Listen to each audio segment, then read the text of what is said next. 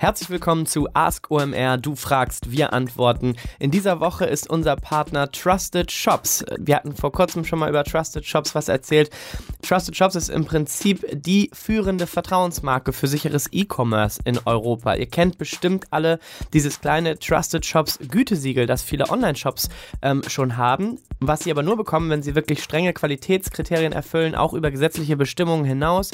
Es gibt einen Trusted Shops Käuferschutz, der ja Shopping ohne finanzielles Risiko ermöglicht.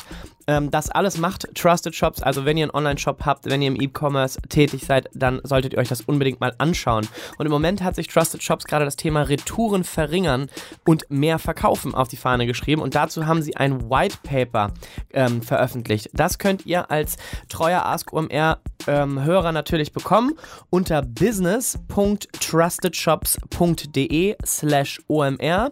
Da bekommt ihr das White Paper zum Thema Retouren. Also wie kommt es zu Retouren? Wie lässt sich eine kundenfreundliche Retourenpolitik verfolgen, Retourenanalyse und so weiter und so fort. Das kriegt ihr alles da unter business.trustedshops.de slash omr. Viel Spaß! Ask OMR.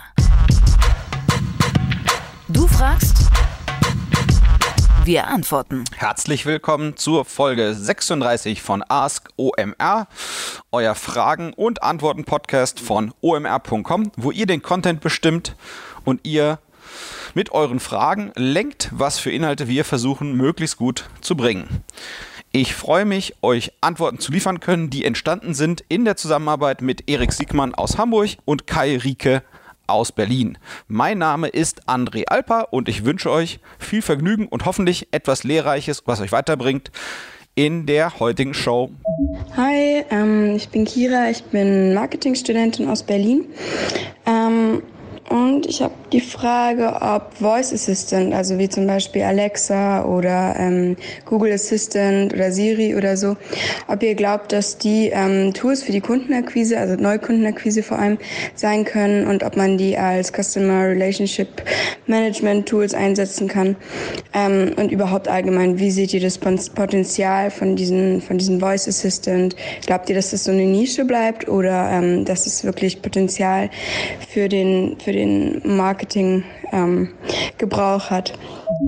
Hey Kira, vielen Dank für das erste Einsenden einer Frage bei Ask OMR via WhatsApp Sprachnachricht.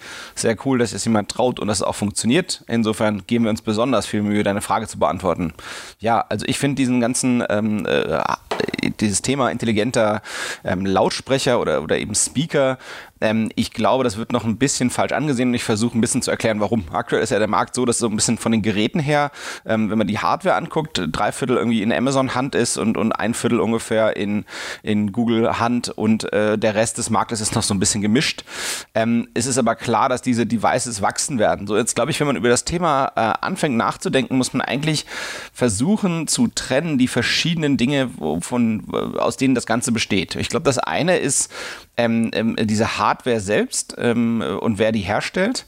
Ähm, das zweite sind äh, die intelligenten Assistenten, also die eigentliche Software da die mit einem äh, via Sprache interagiert. Und das dritte sind vielleicht nochmal die Datenquellen, die genutzt werden können. Und ich glaube, ähm, aktuell ist es so, dass dieses ganze Thema bei uns dominiert wird durch die Wahrnehmung der Hardware. Und ich glaube, das ist ein Fehler. Ich glaube, diese Hardware ist nur ein vorübergehendes Phänomen.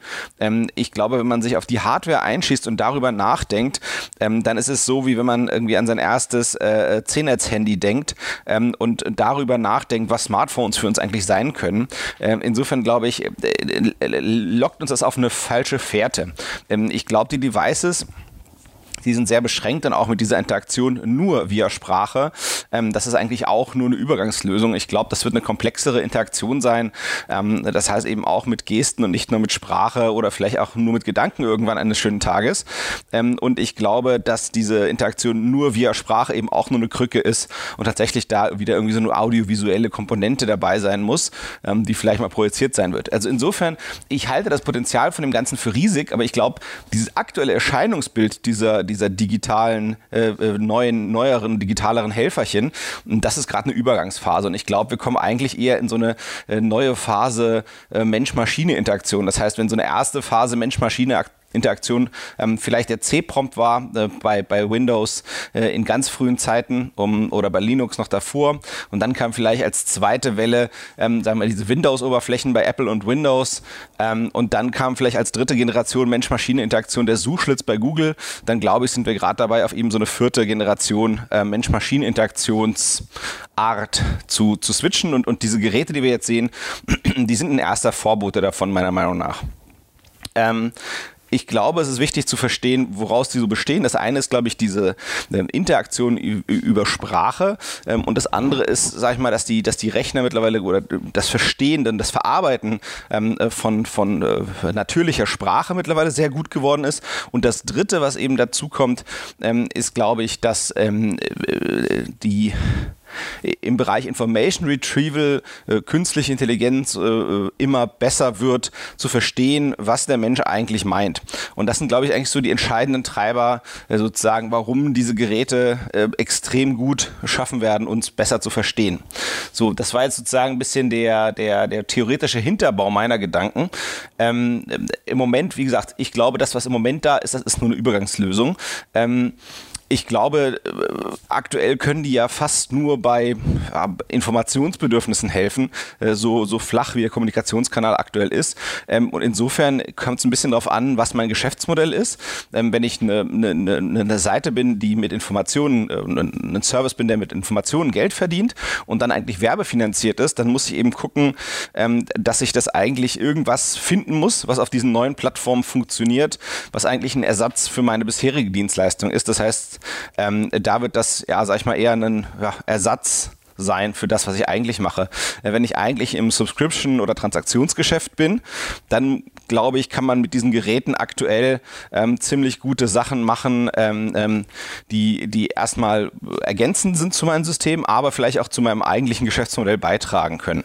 Das heißt, wenn ich in Subscription-Business bin, ähm, keine Ahnung, ich verkaufe Rasierklingen, dann wäre das vielleicht genau das Tool, äh, dem man gerade sagen kann, hey, jetzt wieder neue Rasierklingen bestellen.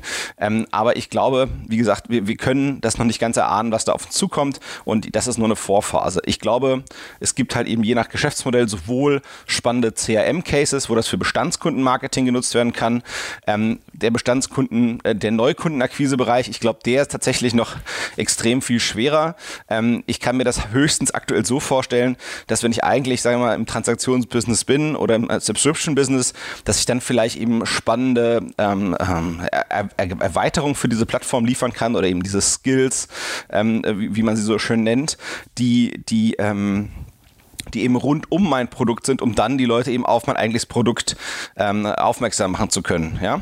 Also ich, ich glaube, man muss experimentieren, wie man überhaupt schafft, nützliche Dienstleistungen über diese Plattform äh, hinzubekommen, als äh, Unternehmen jedweder Art äh, und immer aber verstehen, dass wir mit einer Vorform arbeiten. Das heißt, es ist sehr unwahrscheinlich, dass man eigentlich jetzt etwas findet, was, was sich so sehr lohnen wird, wie der Aufwand dessen ist, äh, dass man sich sozusagen dieses, diese Skills erarbeitet hat. Ähm, äh, die Beobachtung aktuell aktuell im Markt ist, dass die Leute ähm, sich vielleicht einen Skill eines Unternehmens ähm, installieren ähm, auf ihr Gerät und dann ist aber der Churn ein Riesenproblem. Das heißt, die Leute benutzen das ein, zwei, drei Mal und dann eigentlich nicht wieder. Das heißt, es ist für Unternehmen unheimlich schwer aktuell äh, wirklich ähm, äh, Dienstleistungen zu bringen über diese aktuellen smarten Speaker, die sticky sind, wo die Leute quasi permanent dranbleiben wollen. Das ist das eine Problem, was ich da aktuell sehe.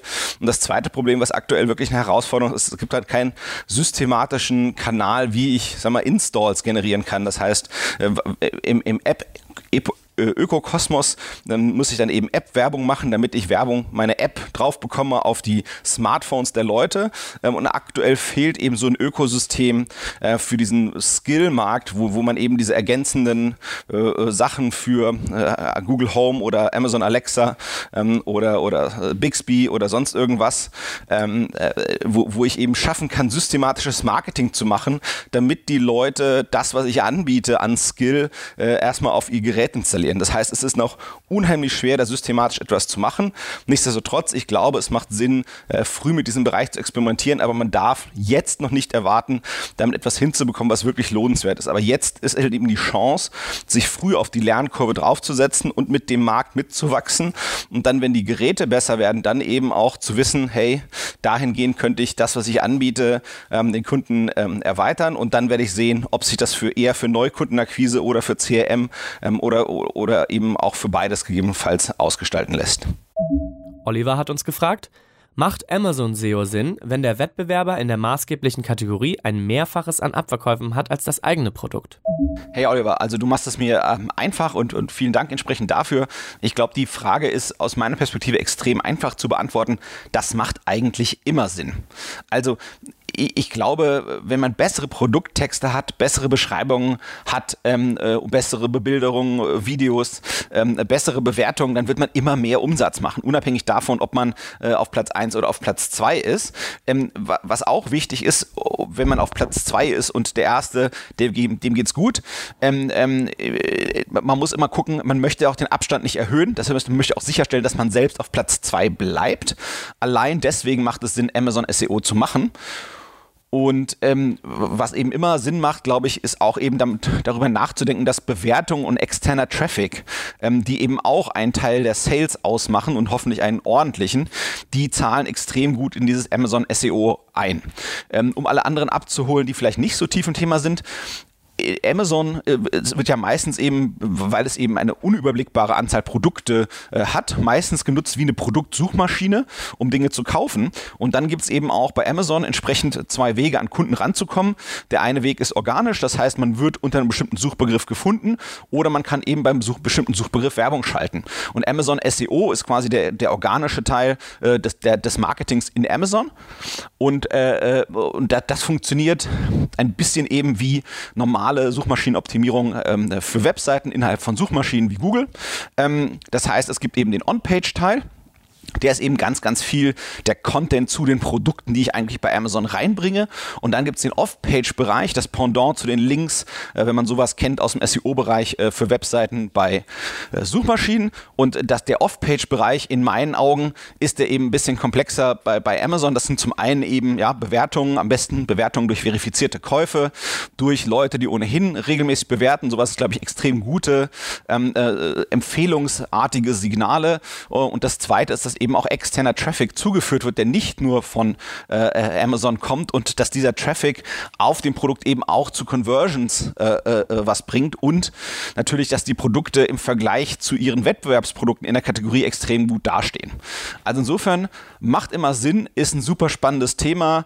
Ähm, ich finde auch gutes Kosten-Nutzen-Verhältnis in den meisten Fällen, die ich gesehen habe. Ja, äh, überschaubare Kosten und, und ja, lange, lange wirkender Nutzen. Insofern macht Sinn, sich damit auseinanderzusetzen, mit Amazon Marketing im Allgemeinen und auch mit, mit SEO auf, auf äh, Marktplätzen wie Amazon, aber eben auch auf anderen Marktplätzen. Ist in jedem Fall ein cooles Thema. Dranbleiben, machen und das Ding rocken. Kurze Unterbrechung für unser Legal Update 2018. Ein ganztägiges Seminar mit Top-Experten zu den Themen DSGVO, Datenschutz, Influencer Marketing im Bereich Digital Business. Das findet am 8.11.2018 bei uns hier um die Ecke in der Ratsherrendiele im alten Mädchen in Hamburg statt. Weitere Informationen findet ihr auf omr.com slash legal update. Für nur 199 Euro seid ihr ganz schnell dabei. Wir machen das zusammen mit unserem Partner CMS und einer Reihe von wirklichen großen und sehr interessanten Top-Speakern.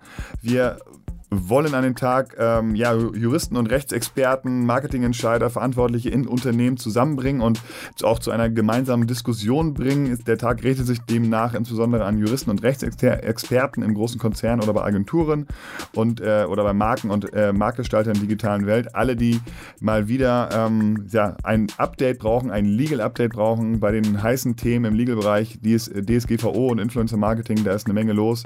Also kommt vorbei am 8.11., schaut es euch an omr.com slash legalupdate. Viel Spaß! Diese Frage ist von Nils und er fragt, ich habe eine Facebook-Gruppe. 15% der neuen Mitglieder verlassen die Gruppe innerhalb des ersten Monats. Was kann ich dagegen tun? Und glaubt ihr, jedes ausgetretene Mitglied anschreiben ist in Ordnung oder straft Facebook das ab? Äh, danke für deine Frage, Nils. An der Stelle kann man immer auch schon mal äh, vorneweg bemerken, ähm, dass es auf jeden Fall klug ist, aus Marketingperspektive sich mit Facebook-Gruppen auseinanderzusetzen. Ähm, die äh, sind ein extrem wertvolles Tool dieser Tage, die funktionieren immer noch extrem gut um organischen Traffic ähm, ähm, mit Facebook ähm, für bestimmte Ziele gewinnen zu können. Insofern sehr klug, sich damit auseinanderzusetzen, damit zu experimentieren.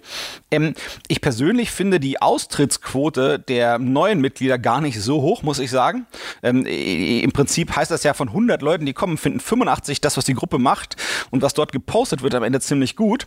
Insofern finde ich das erstmal gar nicht so schlimm, aber ich will trotzdem darauf eingehen, weil es kann ja sein, dass bei jemandem die Austrittsquote 85 Prozent ist. Und dann kann man eben dann überlegen, äh, inwiefern die, die Gedanken, die ich habe, ähm, ja, da vielleicht ein bisschen weiterhelfen. Also das Erste, was man überlegen könnte, ist, ob man den Content schärfer macht. Das heißt, dass eben äh, man, man weniger vom Kernthema der Gruppe abweicht. Das könnte gegebenenfalls dazu bringen. Ähm, die Rückgewinnungsthematik finde ich super schwierig. Also ich glaube, äh, es macht gar keinen Sinn, dort alle Austretenden ähm, äh, äh zu malträtieren und zu traktieren.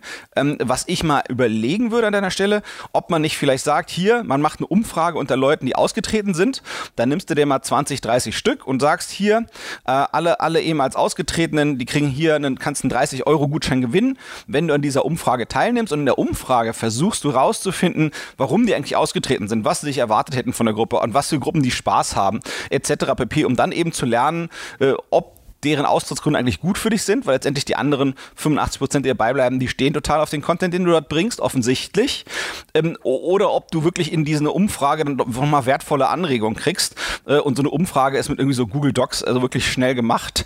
Ähm, und ein 30 Euro äh, Amazon-Gutschein kann man sich schon nochmal leisten. Um, und so 20, 30 User kann man auch mal, mal anschreiben. Ich glaube, da wird man auch keinen Ärger ähm, äh, mit Facebook kriegen. So, also insofern, ich glaube, das macht immer Sinn, quasi diese Rückgewinnung äh, mal zu analysieren, also sozusagen Ideen für Rückgewinnung zu analysieren durch so eine Umfrage. Was ich aber eigentlich machen würde, ist meinen Fokus vor allem auf die Leute fokussieren, ähm, äh, die, die, die aktiv sind. Also äh, zu gucken, wie kann ich eigentlich die aktiven Leute, die die mitmachen, wie kann ich die besser animieren, mehr involvieren.